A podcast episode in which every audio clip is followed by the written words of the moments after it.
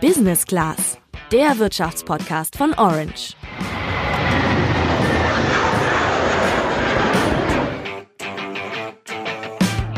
Also es gibt eine Person, bei der habe ich das Gefühl, dass die in Italiens und Deutschlands Regierung einfach vollkommen unterschiedlich wahrgenommen wird. Ich spreche von Carola Rackete, der Kapitänin der Sea-Watch 3. Das ist ein Schiff, das Flüchtlinge aus dem Mittelmeer gerettet hat und dann illegalerweise in Italien angelegt ist. Deutschlands Bundespräsident Steinmeier sagt, sie ist eine Menschenretterin. Italiens Innenminister Salvini hätte, Zitat, das Fräulein am liebsten im Gefängnis gesehen. Hauptvorwurf von italienischer Seite ist dabei, dass Rakete und Sea-Watch durch ihre Seenotrettung Menschenschlepper unterstützen. Und diese Schlepper spielen ja beim Thema Flucht überhaupt eine zentrale Rolle. Deswegen habe ich mich mal über dieses Thema unter anderem mit einer jungen Frau unterhalten, die im vergangenen Jahr selbst auf der Sea-Watch 3 mitgefahren ist und Geflüchtete im Mittelmeer gerettet hat. Was Menschenschlepperei ist, wie sie funktioniert und warum sich Menschen an Schlepper wenden, das erfährst du alles heute im Podcast. Ich bin Julian.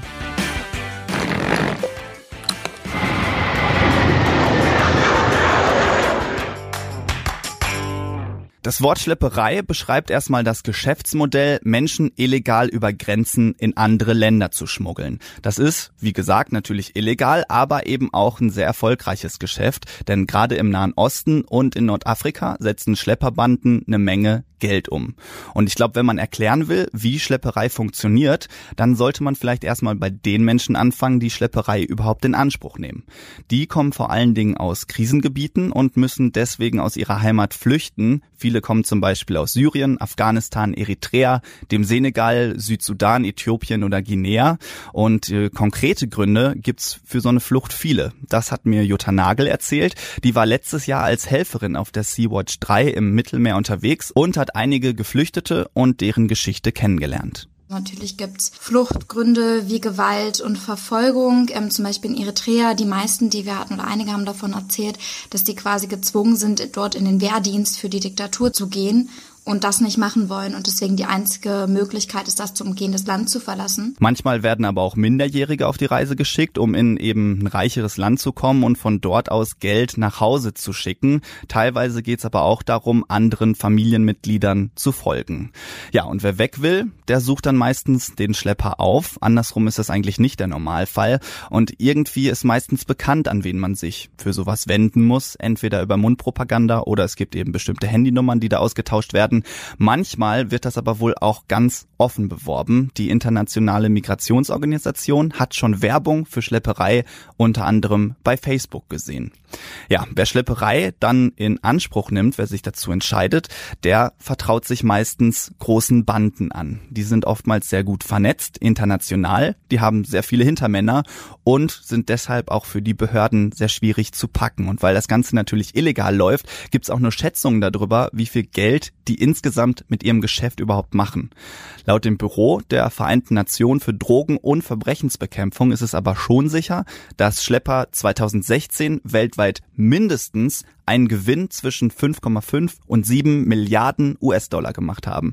Also eine ganz schöne Hausnummer. Wie teuer so eine Flucht dann wirklich pro Nase ist, das kann man pauschal nicht sagen, weil das unter anderem davon abhängt, wie hoch gerade die Nachfrage ist, ob der Geflüchtete aus einem armen oder reichen Land kommt und natürlich, was genau denn dann wirklich gewünscht ist. Denn teilweise bieten Schlepper verschiedene Möglichkeiten an, wie das Ganze ablaufen soll. Also entweder kann man sich zum Beispiel mehr oder weniger direkt zum gewünschten Ziel bringen lassen. Das ist aber sehr teuer und kostet bis zu 10.000 US-Dollar. Alternativ gibt's eben auch oft das Schritt-für-Schritt-Paket, das eine gefährliche und lange Reise beinhaltet, wo man sich dann quasi von Ziel zu Ziel hangelt. Die kosten dafür aber nur rund 1000 Dollar, also ein Zehntel davon. Wie so eine Buchung dann abläuft, das hat Gerald Tatzgern vom österreichischen Bundeskriminalamt mal der ARD erklärt. Im Herkunftsland unmittelbar werden sie sehr oft als Agents, als Agenten bezeichnet, also wirklich ähnlich wie ein Reisebüro. Dort geht man hin, der organisiert das, je nach Preis, was ich bereit bin zu zahlen. Es gibt Gruppen, die teilweise rivalisierend sind, auf der anderen Seite wieder sich auch das Geschäft zuschanzen. Für die Garantie sicher anzukommen, zahlt man drauf und insgesamt gilt, je je sicherer die Reise sein soll, desto teurer wird es. Auch per Flugzeug kann Schlepperei stattfinden, dann mit gefälschten Papieren, aber viele halten es eigentlich so sparsam wie möglich, weil sie eben nicht so viel Geld haben und wenn das Geld nicht reicht, dann werden die Menschen unterwegs oft zu Zwangsarbeit und Prostitution gezwungen.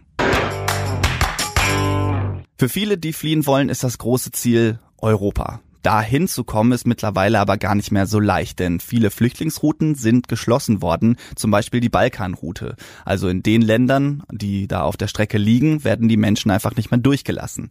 Deswegen geht's für viele über das Mittelmeer. Für die Geflüchteten gibt's dabei aber echt ein großes Problem, denn der Weg führt über Libyen.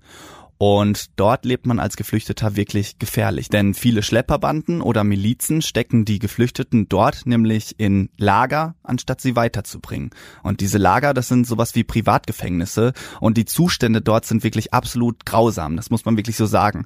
Die Menschen sind zusammengepfercht, die werden von den Betreibern gefoltert, vergewaltigt, gedemütigt und manche auch getötet. Selbst das Auswärtige Amt hat die Zustände dort als KZ ähnlich bezeichnet. Raus kommt man da eigentlich nur mit Hilfe Hilfe der Schlepperbanden, die das Ganze betreiben und die verlangen dann echt eine Menge Geld für eine Flucht über das Mittelmeer. Das Geld wird dann meistens von Verwandten erpresst und auch Geflüchtete, mit denen Jutta gesprochen hat, die haben sowas erlebt. Einige Leute haben uns berichtet aus libyschen Lagern zum Beispiel, dass wenn sie einmal in diesem Lager sind und jemanden kontaktiert haben für ein Boot, selbst dann die Wartezeit noch sehr, sehr lang ist. Und auch sobald man das Geld zusammen hat, nicht direkt auf dieses Boot kommt. Das heißt, man wartet jeden Tag und weiß nicht wann. Und plötzlich steht jemand vor einem und sagt, heute Abend bist du dran, heute Abend ist dein Boot da. Ähm, und dann bricht man auf. Also oft können die Leute sich gar nicht genau darauf einstellen. Ja, und aufs Mittelmeer geht's dann echt oft so, wie man das aus den Medien kennt, in vollkommen überfüllten Schlauchbooten, die für die hohe See eigentlich vollkommen ungeeignet sind. Die Boote sind deshalb so voll besetzt, weil die Schlepper natürlich möglichst hohe Profite machen wollen. Wenn die Geflüchteten dann aber erst einmal auf dem Boot sind, gibt's deswegen auch kein Zurück mehr. Runtergelassen werden sie nicht mehr. Sowieso sind Schlepper in der Regel während der ganzen Flucht aggressiv und auch oft gewalttätig. Allerdings hat Jutta mir auch von einem Schlepper erzählt, der sein Boot nicht ganz voll bekommen hat, weil die Menschen nicht alle dorthin schwimmen konnten und der hat da eine menschliche Seite gezeigt. Am Ende hat der Mann aber einfach nur gesagt, also dieser mutmaßliche Schlepper, egal, ich wünsche euch alles Gute und hoffentlich kommt ihr sicher an. Die Geflüchteten, die mit dem Kontakt hatten, haben ihn natürlich dadurch irgendwie das als eine freundliche Geste quasi wahrgenommen. Also auch da muss man wahrscheinlich differenzieren. Mit an Bord kommen die Schlepper übrigens in der Regel nicht. Ja, und wenn man dann unterwegs ist, dann gibt's ein paar Boote, die es wirklich nach Europa schaffen. Und das gibt natürlich denjenigen, die vor der Flucht stehen, echt Hoffnung. Aber das klappt längst nicht bei allen. Teilweise werden die Boote schon von der libyschen Küstenwache wieder eingesammelt und zurück nach Libyen gebracht. Und da erwarten sie eben wieder diese grausamen Zustände, weshalb sich viele Menschen von denen eben wieder an Schlepper wenden, um da wieder rauszukommen. Nochmal Jutta. Man hat die Wahl, ob man dort in Libyen bleibt und da vielleicht stirbt als Sklave verkauft wird, vergewaltigt wird, ähm, Gewalt ausgesetzt ist, generell aber einfach nicht aus diesem Land rauskommt und die einzige Route ist nun mal das Mittelmeer. Weil die Menschen, die wir an Bord haben, die haben gesagt, die würden lieber im Mittelmeer sterben, als zurück nach Libyen zu gehen. Und das kann man, wenn man mit den Menschen gesprochen hat, vielleicht für eine Floskel halten, aber ich bin seitdem überzeugt, dass das ernst gemeint ist. Insgesamt stirbt jeder sechste Mensch, der aus Libyen versucht, über das Mittelmeer zu kommen. Das sagt das Flüchtlingshilfswerk der Vereinten Nationen. Laut der Internationalen Migrationsorganisation sind seit 2014 mehr als 18.000 Geflüchtete im Mittelmeer gestorben. Also die Route ist wirklich ultra gefährlich. Aber was ist jetzt eigentlich mit dem Vorwurf, dass Hilfsorganisationen wie Sea-Watch Schlepperei unterstützen? Das habe ich mal Jutta gefragt und sie hat gesagt, dass sie den Vorwurf ziemlich absurd findet. Es gehört um einiges mehr dazu, Fluchtrouten zu erklären, als nur zu sagen, da ist eine Rettungskraft vorhanden oder nicht. Fluchtrouten verändern sich auch und verlagern sich auch. Was man aber tatsächlich sieht, ist, dass die Todeszahlen höher gehen, seitdem Rettungskräfte wie wir weiter, ähm, also uns immer mehr die Hände gebunden werden und es weniger Rettungskräfte gibt. Ehe es eine Seenotrettung überhaupt gab, sind Leute auch geflohen. Ja, und außerdem sagt Jutta, dass die Zustände in Libyen einfach wirklich so grauenhaft sind, dass den Menschen das eigentlich ziemlich egal ist, ob sie auf dem Mittelmeer gerettet werden könnten oder nicht. Sie wollen einfach nur weg da. Wir haben zwar bisher viel über Schlepperei über das Meer gesprochen, aber natürlich gibt's auch viele andere Wege, unter anderem wenn es um Schlepperei nach Deutschland geht. Ich habe deshalb mal beim Bundeskriminalamt, beim BKA, nachgefragt zu dem Thema.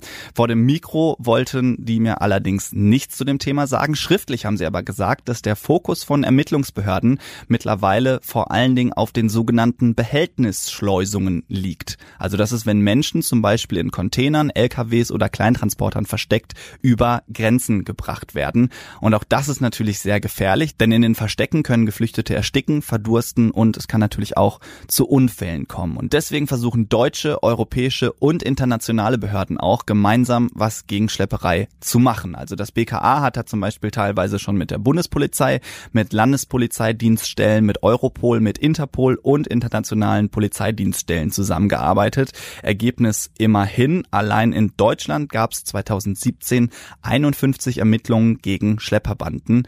Dafür kann es zwischen sechs Monate und zehn Jahre Haft geben. Die Geflüchteten, die sich den Schleppern anvertrauen, die müssen aber in der Regel eigentlich nicht mit Strafen rechnen. Weil die Schlepperei aber international einfach so verworren und gut organisiert ist, ist es aber einfach echt schwierig, das ganz zu bekämpfen. Ehrlich gesagt, ich persönlich glaube, solange Schlepperei eine der wenigen Möglichkeiten für Menschen ist, aus ihrem Land in ein sicheres Land zu kommen, wird das eigentlich auch so bleiben. Zumal ja wirklich auch eine Menge Geld in diesem Geschäft steckt. Ich glaube, da ist jetzt die Politik gefragt, um da Lösungen zu finden. So, ich glaube, das war echt eine Menge Input zu dem Thema. Lasst es erstmal sacken. Das war's für heute. Wir hören uns nächste Woche wieder. Ciao.